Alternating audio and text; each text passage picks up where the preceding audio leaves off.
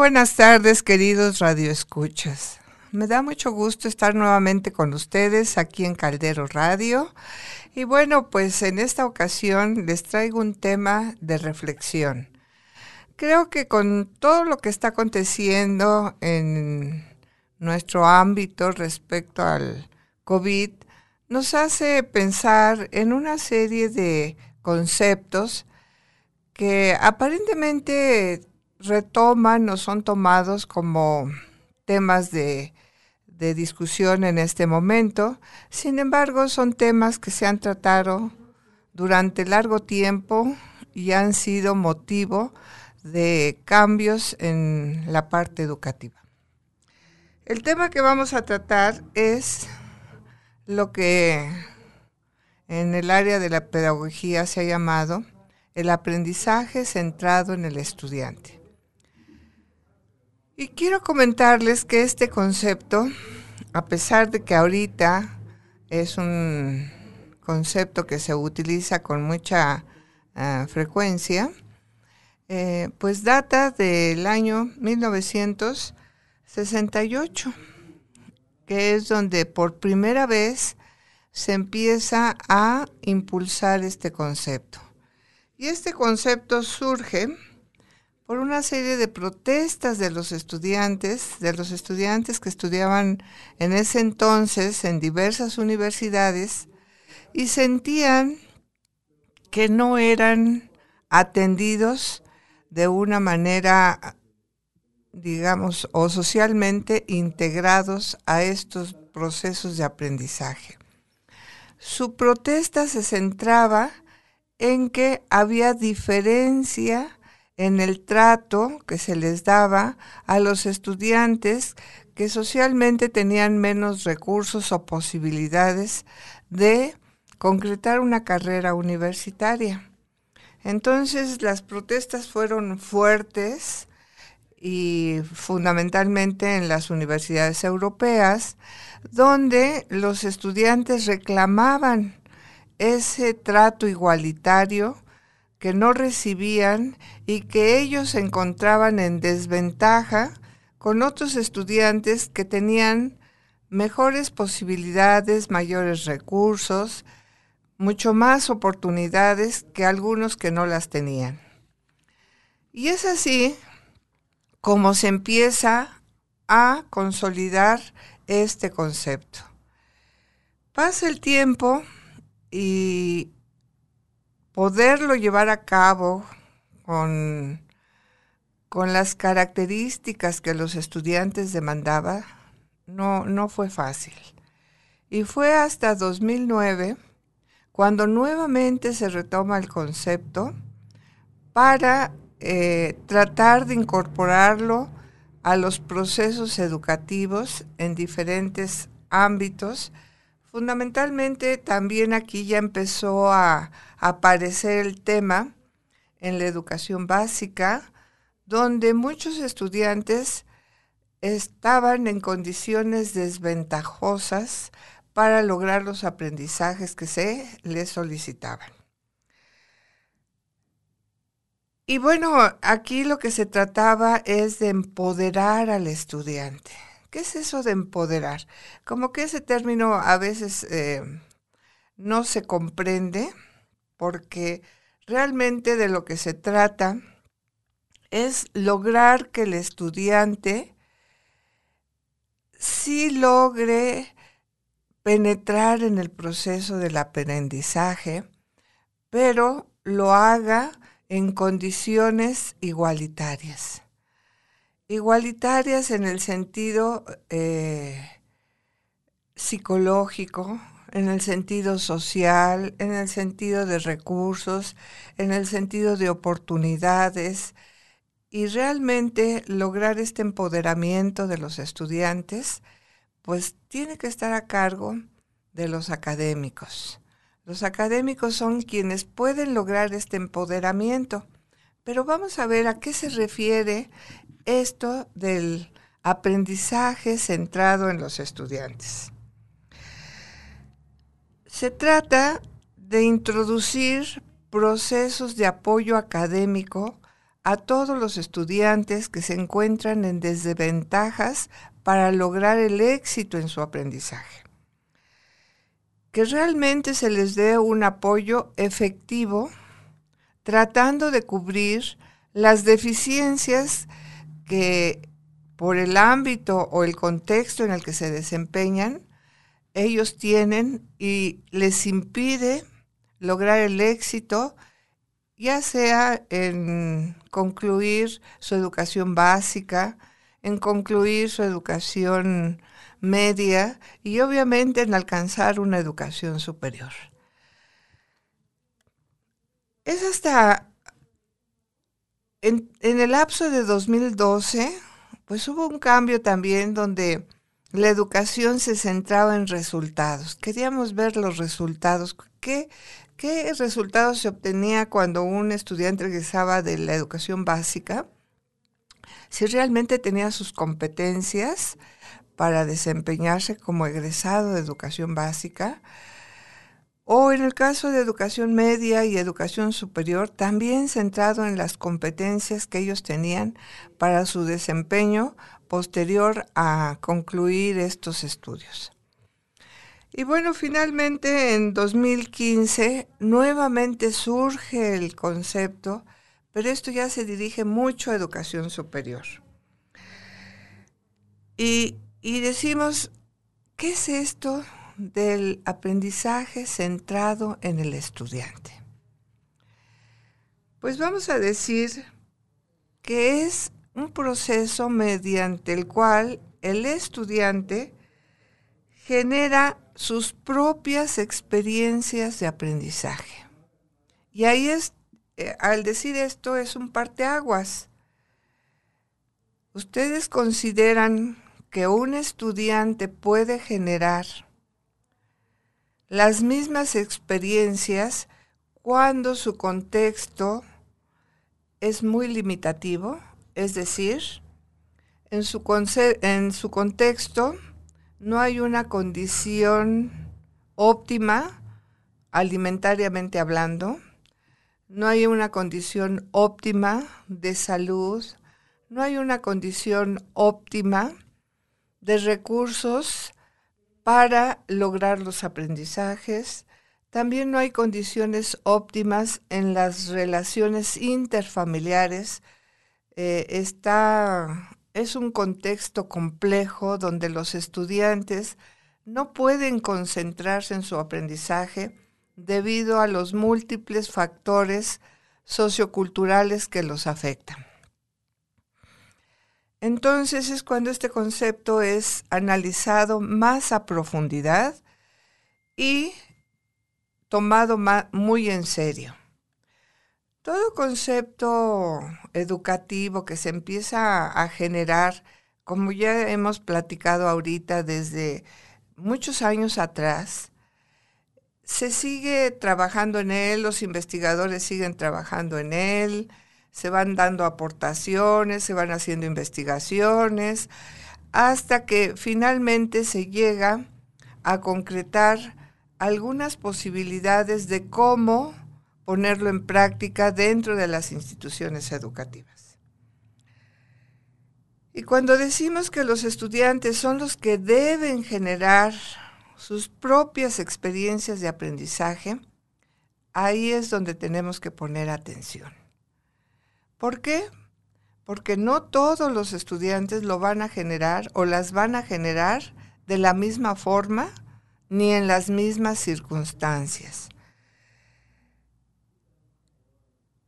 Queremos decir que cuando se aplica este concepto, no estamos hablando que los estudiantes sean los depositarios como un jarrón vacío donde se van a depositar un conjunto de conocimientos.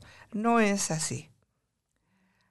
Al contrario, tenemos que pensar que cada uno de nuestros estudiantes ya trae algo dentro de su jarrón de aprendizaje.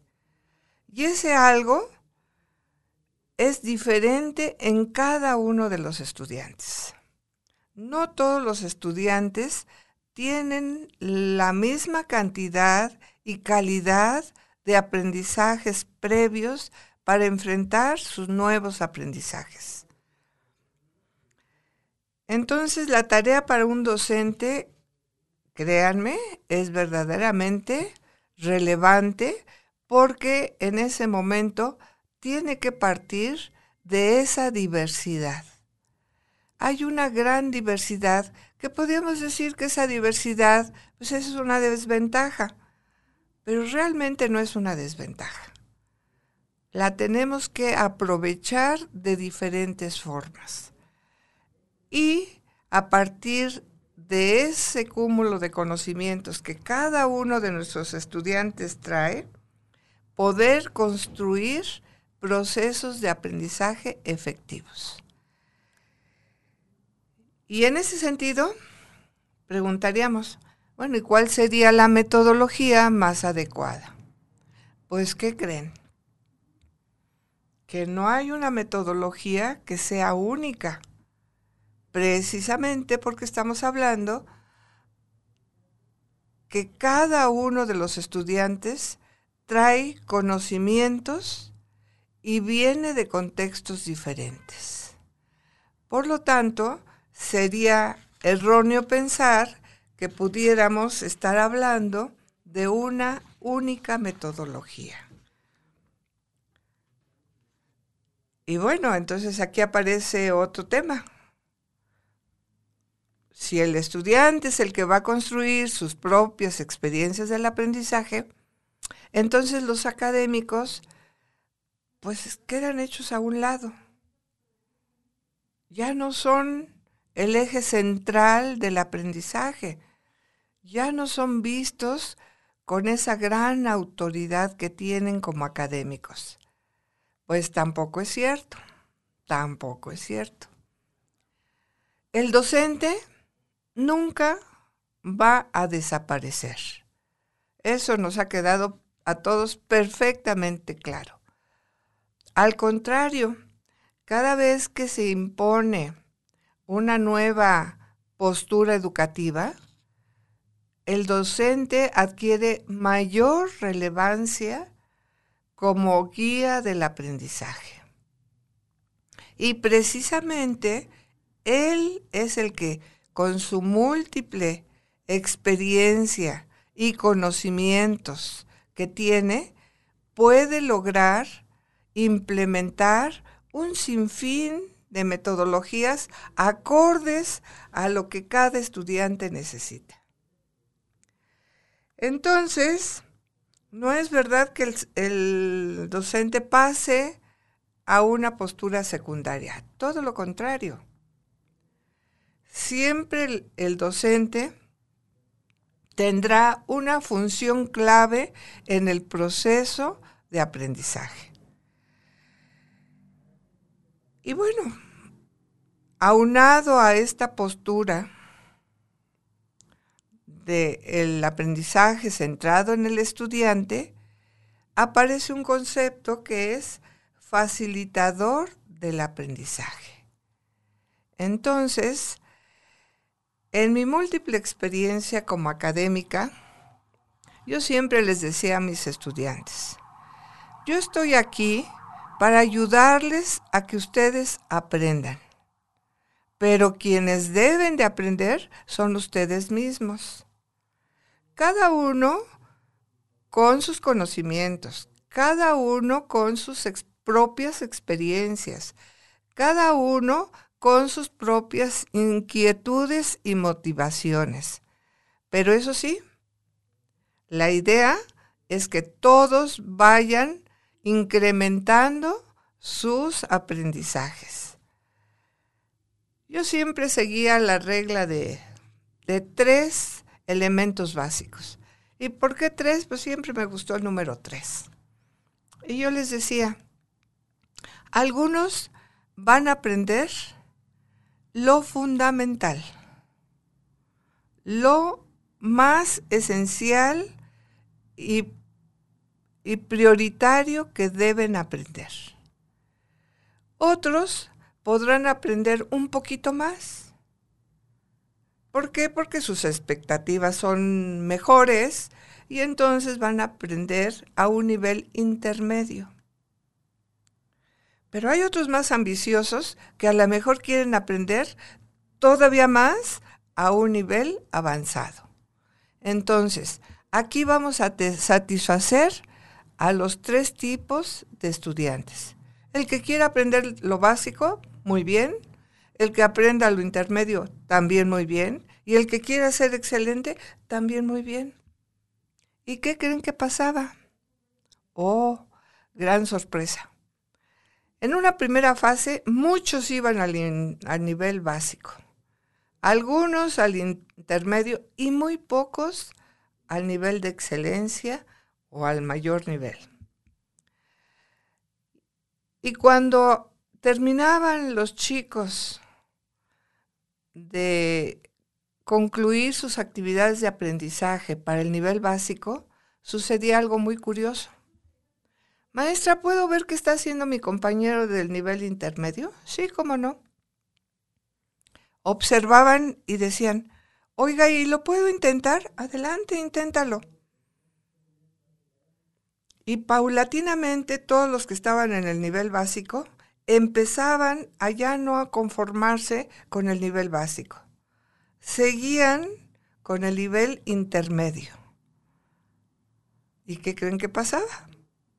Pues aún así, los del nivel intermedio, cuando terminaban, decían, maestra, ¿y nosotros podemos ver lo que están haciendo en el nivel alto? Sí, por supuesto. ¿Y lo podemos intentar? Sí, adelante. ¿Y qué creen que sucedía? Todo lo inverso que había pasado al, inverso, al inicio. Al inicio eran muchos de nivel básico, algunos de nivel intermedio y pocos de nivel alto. Pues después se invertía la curva y eran muy pocos del nivel básico, bastantes del nivel intermedio y bastantes en el nivel alto. Y cada vez más los del nivel intermedio querían pasar al nivel alto. Llegó un momento en que prácticamente en el nivel básico no se quedaba nadie. Entonces, las estrategias que cada uno seguía eran diferentes. No eran iguales, pero todos se esforzaban por pasar al mayor nivel posible para lograr los mejores aprendizajes. Yo siempre decía, yo siempre tengo casa llena. ¿Por qué? Porque todos mis estudiantes, aun cuando ya terminaba el tiempo que se les asignaba para poder realizar una práctica, querían tiempo extra para seguir practicando y lograr un mejor nivel. Con esto les quiero decir que este tipo de estrategia centrada en el aprendizaje Funciona y funciona muy bien. ¿Cuál es el papel del académico? Impulsar a los estudiantes a que hagan un mayor esfuerzo en la gestión de su aprendizaje. Ellos son los que deciden hasta dónde quieren aprender. Ellos son los que se ocupan de tener expectativas altas en su aprendizaje. Y por eso digo que hay, voy a anunciar algunas pautas a seguir para que cada uno de los académicos o de los alumnos que me estén escuchando puedan concretar sus aprendizajes. Una de ellas es la reflexión si yo no le doy tiempo a la reflexión, en ese momento el estudiante no va a poder hacer algo más por su aprendizaje. En el ejemplo que les acabo de narrar, quiero decirles que yo dedicaba más tiempo a la reflexión que a la exposición. Mi exposición era muy breve, prácticamente eran indicaciones, pero la reflexión era la que yo me dedicaba durante todo el resto de la clase, invitando a mis estudiantes a que cuestionaran los conceptos nuevos que se estaban viendo, las prácticas nuevas que se estaban realizando, la mejor forma de realizar esas prácticas y por qué había momentos en que no las podían realizar. Entonces, todo ese tiempo que yo dedicaba a la reflexión, créanme que era la mayor inversión que yo podía hacer con mis estudiantes. Todos ellos estaban ocupados en mejorar sus prácticas, en comprender bien los conceptos, en aplicar bien los conceptos de la disciplina. En aquel entonces yo daba diseño industrial y cada uno hacía ejercicios diferentes, no era el mismo ejercicio. Todos hacían ejercicios diferentes y los ejercicios estaban contenidos en pequeños eh, piezas, vamos a decir piezas, o, o algunos objetos que tenían un grado de dificultad. Esas piezas yo las clasificaba en básico, intermedio y avanzado. Y tenían que aplicar ciertos conceptos para hacer el diseño de esas piezas. Por lo tanto, los que escogían el nivel básico, los detalles de la pieza eran muy sencillos. Cuando yo les pedía que hicieran el diseño de una pieza más compleja, obviamente los detalles eran más complicados. Y cuando les pedía el diseño de una pieza de alto grado de dificultad, pues era mucho más la cantidad de detalles que tenía. Pero los principios y los conceptos que se aplicaban eran muy similares. Entonces, ¿qué cambiaba? El grado de dificultad. Entonces, si un académico divide sus actividades en cierto grado de dificultad, pero toma en cuenta que deben aplicar el mismo tipo de conceptos, va a lograr esa reflexión en sus estudiantes. Esto me lleva a un aspecto muy importante.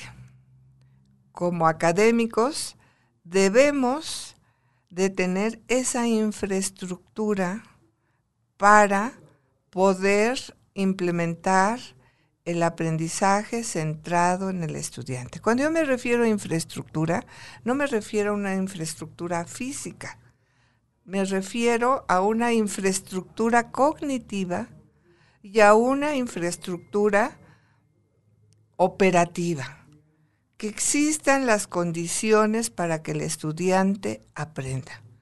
Ah, si tiene que tener lecturas, lecturas. Si tiene que tener videos, videos. Si tiene que tener eh, objetos físicos, objetos físicos. Si tiene que tener eh, objetos visuales en tecnología, porque pues ahora tenemos mucha tecnología, los puede tener. Que toda esa infraestructura de aprendizaje esté a la disposición del estudiante. El estudiante sabrá cuándo la utiliza, en qué momento la utiliza y cómo la utiliza. En ese momento estamos diciendo que estamos aplicando efectivamente el proceso centrado de aprendizaje centrado en el estudiante. Este es uno de los primeros principios que, que vuelvo a decir, reflexión continua, no lo olviden.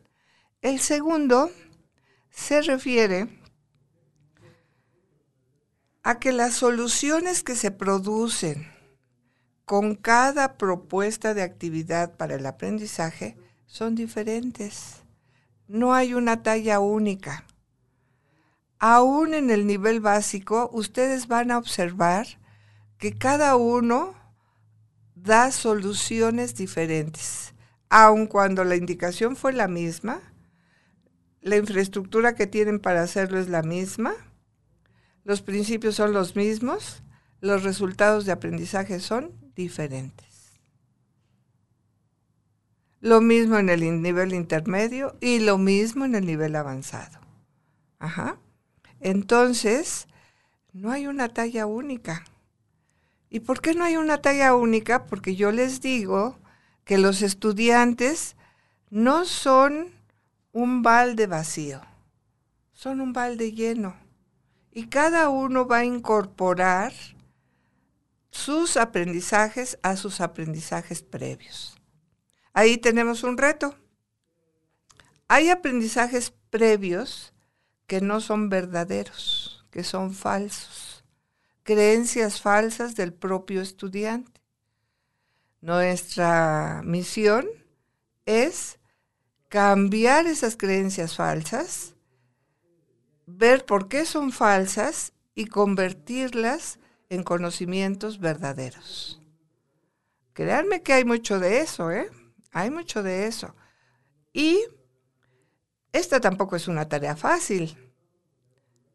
Tiene que haber una interacción entre docentes, entre alumnos y entre el conocimiento. Hasta que verdaderamente se vaya modificando ese aprendizaje que a veces nos causa ruido y nos impide aprender. Cuando logramos romper con esos aprendizajes falsos, el estudiante empieza a avanzar de una manera más acelerada. Por lo tanto, les digo que el aprendizaje no es una talla única, ¿eh? de ninguna manera. Y tampoco es lineal. Ustedes pueden considerar que alguno que tenía o eligió un trabajo complejo, de repente se tenía que acercar con un estudiante que estaba con un nivel básico? Por supuesto que sí. A veces se atoraban en el nivel complejo y se iban con los del básico y decían, a ver, ¿cómo le hiciste a esto? Sí, el aprendizaje no es lineal hay regresiones, hay un ir y venir de lo básico, lo intermedio y lo avanzado. Entonces, para mí una clase basada en el aprendizaje centrado en el estudiante era de lo más interesante. Créanme que yo no sentía el tiempo que transcurría desde que empezaba mi clase hasta que terminaba. No me daba tiempo de estar pensando en otra cosa más que en la reflexión, en los aprendizajes que estaban produciendo, en la interacción de uno con otro y en estar pasando con estudiante por estudiante a revisar sus aprendizajes. Y la pregunta es, bueno, ¿y, cómo le daba tiempo para hacer eso? Ah, pues muy fácil yo no exponía. Yo desde que empezaba mi clase, toda la infraestructura estaba preparada para que el estudiante empezara a generar aprendizajes. Y toda la clase me la pasaba propiciando que ellos generaran sus aprendizajes. Entonces, el tiempo se ocupa en la reflexión y en la construcción de sus aprendizajes. ¿Y por qué era tan interesante? Porque a la hora que elegían cada uno de sus niveles, los estudiantes siempre ponían en antesala sus necesidades por aprender. Algunos decían, ay maestra, es que yo quiero aprender esto, ¿puedo? Adelante, inténtalo. Oiga maestra, yo no estoy muy de acuerdo en hacer esto. Fíjese que, se me hace muy, muy aburrido. A ver, ¿qué me propones? Pues a mí me gustaría hacer algo como tal. Entonces ahí es cuando el docente verdaderamente es el facilitador. Permite que el estudiante salga un poquito de los lineamientos que uno les pone con la intención de que construya algo que esté de acuerdo a las competencias que queremos desarrollar. ¿Y qué creen? Que eso me permitía generar infraestructuras nuevas para que hubiera mayor diversidad en los aprendizajes. Quiero comentarles que quiénes eran mis mejores generadores de materiales instruccionales, mis estudiantes. ¿Quiénes eran los que generaban muy buenas prácticas? Mis estudiantes. ¿Cómo mejoraba yo las actividades que desarrollaba para cada una de las sesiones que yo daba? Mis estudiantes. Ustedes no saben la riqueza que tiene el trabajar con el aprendizaje centrado en el estudiante. Por lo tanto, todos ellos siempre se acercaban a darme sugerencias, a discutir la práctica que se había hecho, a reflexionar sobre ella y cómo la podíamos mejorar. Por lo tanto, el proceso de aprendizaje que yo implementaba en cada sesión cambiaba. Quiero contarles algo muy, muy significativo. Eh, yo daba clase de la misma materia a varios grupos y lo daba en el transcurso de la semana. La mejor clase que yo daba no era el lunes, ni el martes, ni el miércoles, ni el jueves, era el viernes porque el viernes ya había recogido muchas experiencias que yo podía modificar y adecuar para dar una mejor clase. Entonces, el desarrollo del aprendizaje de mis estudiantes dependía de esa reflexión que yo hacía con ellos, de esa entrega que ellos eh, ponían en práctica en el momento de realizar sus experiencias, que créanme que, que siempre aprendían los estudiantes y aprendía yo.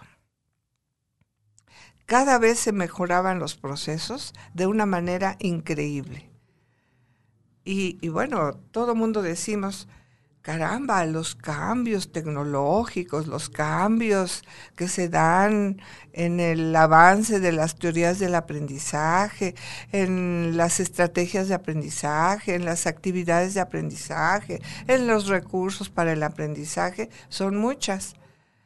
Pues sí, efectivamente, el estar reflexionando con los estudiantes, ellos juegan, ellos usan la tecnología, ellos eh, interactúan con la tecnología, ellos tienen muchas experiencias de aprendizaje diversas, que todas esas sumadas son una riqueza increíble.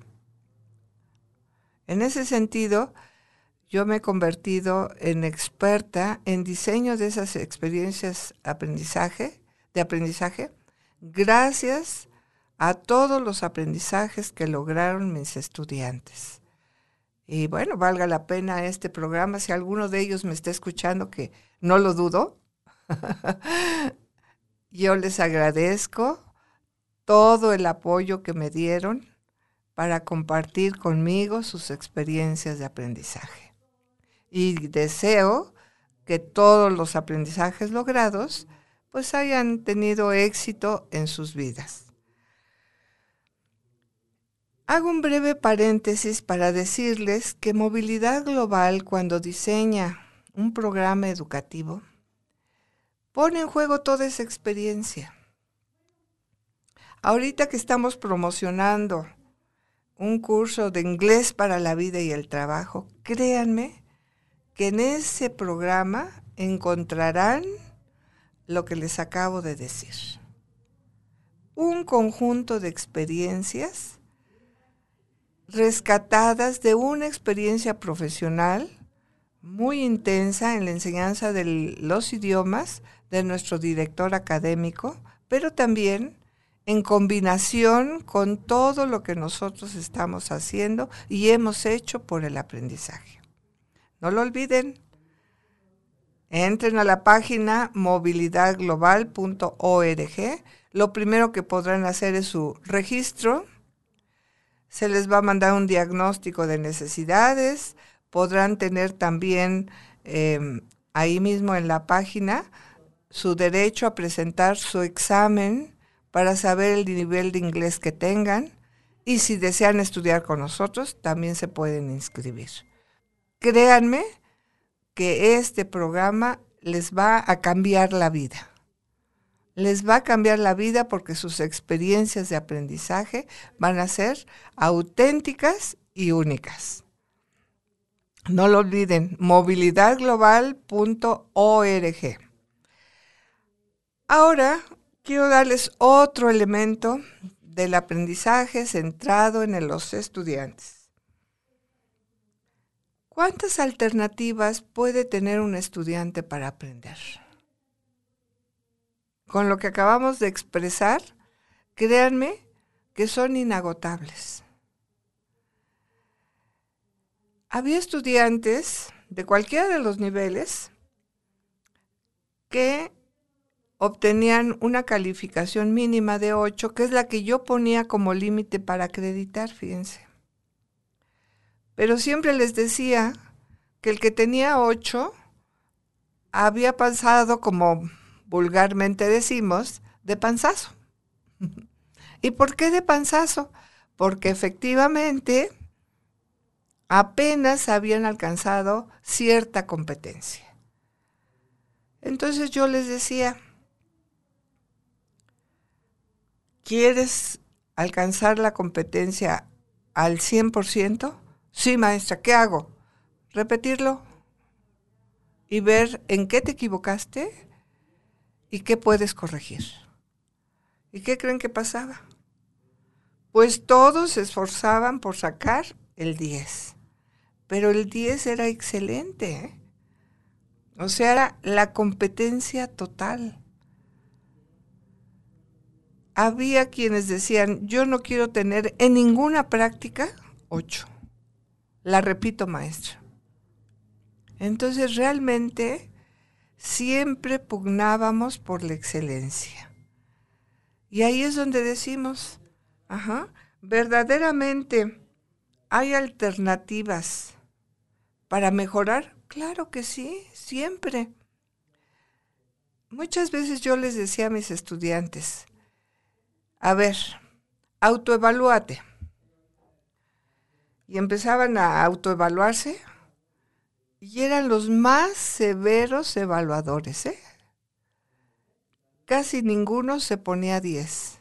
Y decía, no, es que me faltó este detalle, me faltó este otro, me faltó este otro. Y yo les decía, bueno, perdónate tantito, no seas tan perfeccionista.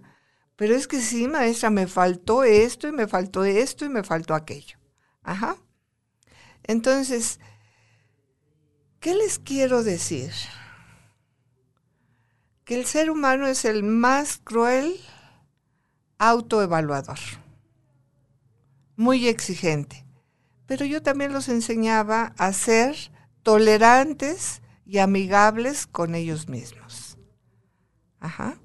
A veces los detalles eran tan insignificantes como que era un error visual a veces, como que no siempre se podía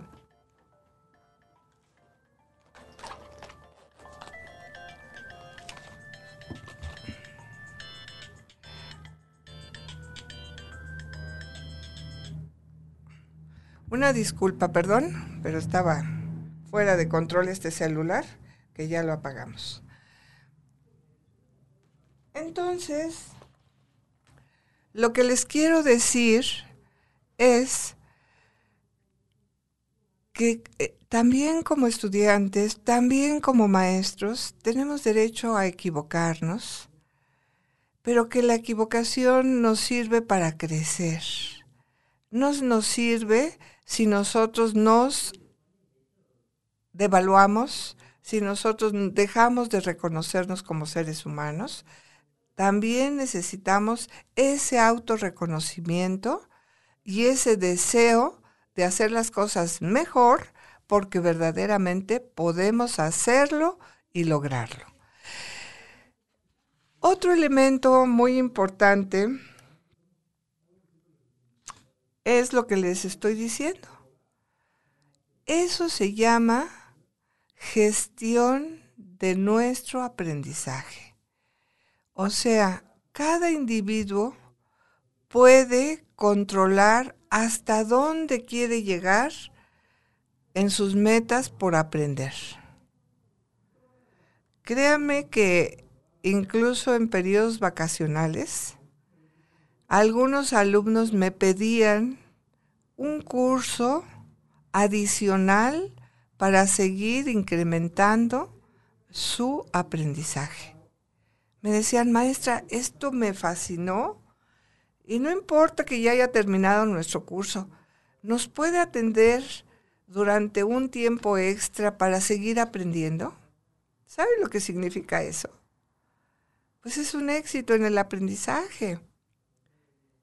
El alumno que verdaderamente logra sus aprendizajes básicos, ya no hay quien lo detenga. Todos ellos van a querer continuar aprendiendo hasta alcanzar un aprendizaje de excelencia. Créanme que cuando localizaban ese aprendizaje de excelencia, ellos eran felices y se iban satisfechos de su curso logrado. Y bueno, para terminar nuestro programa, trataré otro concepto que ya lo he venido expresando. Facilitar, no dictar clases. Dictar clases no sirve de nada. Los alumnos no van a aprender porque ellos no son los que están gestionando su aprendizaje. Ellos no están reflexionando. Ellos no están poniendo en práctica sus conocimientos previos. Ellos no están actuando para gestionar su propio aprendizaje. Ellos no están generando su propio método para aprender. Entonces, realmente creo que el aprendizaje centrado en el estudiante requiere de todos estos elementos y también requiere de algo más. Debe de haber una cooperación entre el maestro y los estudiantes.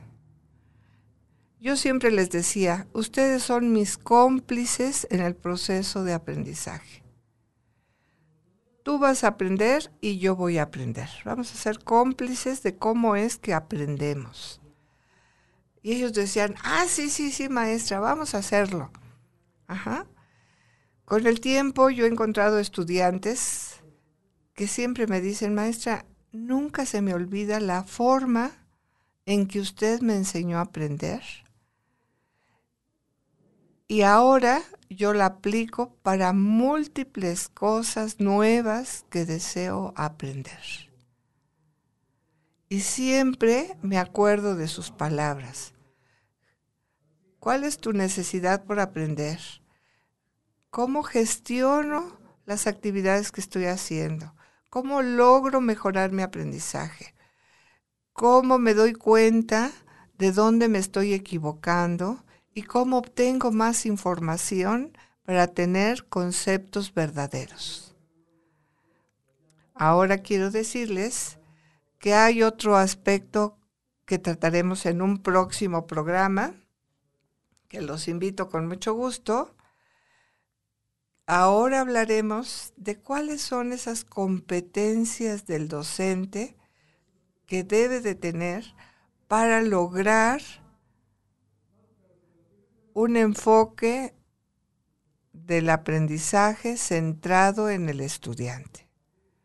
Créanme que, es increíble también, toda esa currículum que el maestro debe de tener para aprender a hacer esto de la mejor manera. Y nuevamente les invito a nuestro programa de inglés, Inglés para la Vida y el Trabajo. Es un programa muy bien construido con un conjunto de herramientas tecnológicas de nueva generación, toda la modalidad de e-learning. Se pueden certificar en el marco común europeo y también podemos nosotros evaluar el nivel de inglés que tienen, hacer un examen de colocación para colocarlos en el nivel adecuado y que ustedes realicen su curso a partir de esa evaluación. Y lo primero que hacemos es un diagnóstico de esas necesidades de aprendizaje que ustedes tienen para que vean de qué manera desde el principio aplicamos esa metodología. Los esperamos en movilidadglobal.org, consulten la página. Tenemos buenas promociones para cada uno de ustedes, de acuerdo a que al llenado que hagan de su diagnóstico de necesidades y los podemos atender de inmediato. Muchas gracias y recuerden, nosotros diseñamos por competencias, nuestra postura es el aprendizaje centrado en el estudiante y lo único que requerimos es el compromiso del estudiante para con su aprendizaje. Si hay compromiso por parte del estudiante para aprender, tengan la plena seguridad que lograrán el dominio del inglés que también es muy importante para su desarrollo profesional y futuro en estos momentos que la vida nos los demanda con urgencia. Que tengan muy buena tarde y ha sido un placer estar con ustedes. Gracias Chay por esta oportunidad en Caldero Radio y gracias a todo el personal de Caldero Radio por permitirme dar a conocer estos puntos de vista que son de gran utilidad para todos nosotros. Buenas tardes.